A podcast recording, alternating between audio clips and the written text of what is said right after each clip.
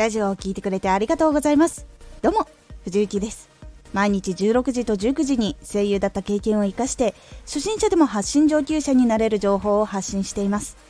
さて今回は印象に残りやすいアイコンのコツ。これを最後まで聞いていただくと他の画像と違ったり気になる写真があると印象に残りやすいというお話です。少し告知させてください。毎週2回火曜日と土曜日に藤雪から本気で発信するあなたに送るマッチョなプレミアムラジオを公開しています。有益な内容をしっかり発信するあなただからこそ収益化してほしい。毎週2回火曜日と土曜日。ぜひお聴きください。はい。今回は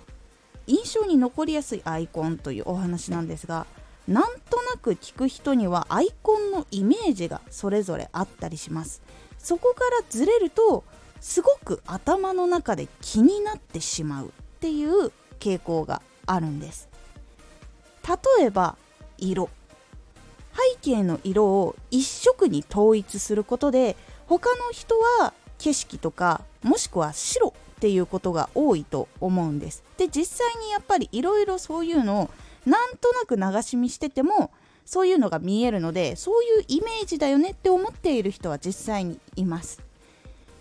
そしてそれとは違うもの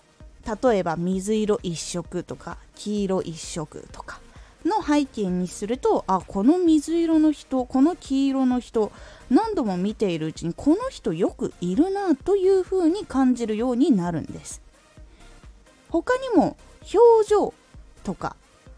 あとは変わったメイクとかをするとおなんだ？ってなりやすくなるのでおすすめです。1回でクリックしなくてもこれも同じく何回かスクロールしててなんかいつもいるないつも見かけるなっていう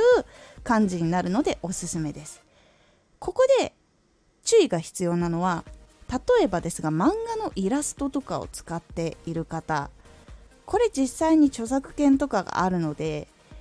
実際にはあんまりおすすめはしません。そしてイラストは自分に似せたキャラクターを作っていない場合とかあとはその漫画のワンシーンを載せてたりとかすると結構覚えられないことが多いです。ですが人形の写真がポンって乗っかってたりとかすると覚えやすいとかはあるんですけど漫画とかのワンシーンとかだったりすると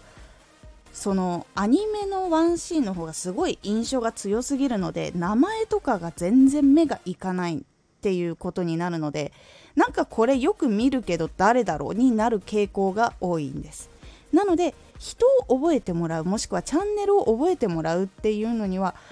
ちょっと時間がかかる可能性はあります。やっぱり実際訪れてみてチャンネル名を把握した上でそれを把握するといいんですけどそれだけ見るとなんかいつもあるなぐらいになってしまいます。なぜか人のアイコンとか自分に似せたキャラクターとかで作った絵のアイコンとかそういうのはなぜかこう覚えるんですが漫画とかのワンシーンとかのイラストを使うとなぜか覚えにくいっていう傾向があるんです。なので聞く人の頭の中にあるイメージとと違う写真とかアイコンが出てくると印象に残りやすいのでいつの間にかいつもいるなこの人。ちょっと聞いてみようかっていう風になりやすくなります。これが今回の印象に残りやすいアイコンのコツでございます。もし気になっている方いたらちょっと工夫を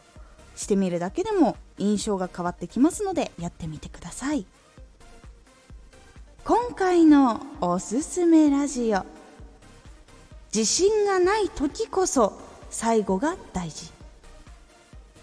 自信がないなぁと思った話もしくはラジオの時ほど最後はちゃんと締めるようにすると印象が変わります。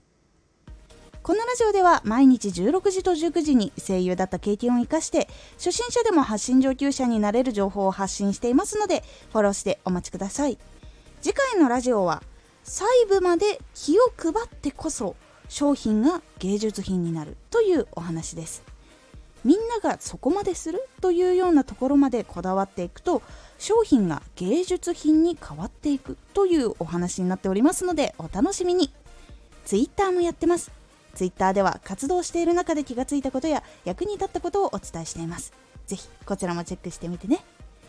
コメントやれたいつもありがとうございます。では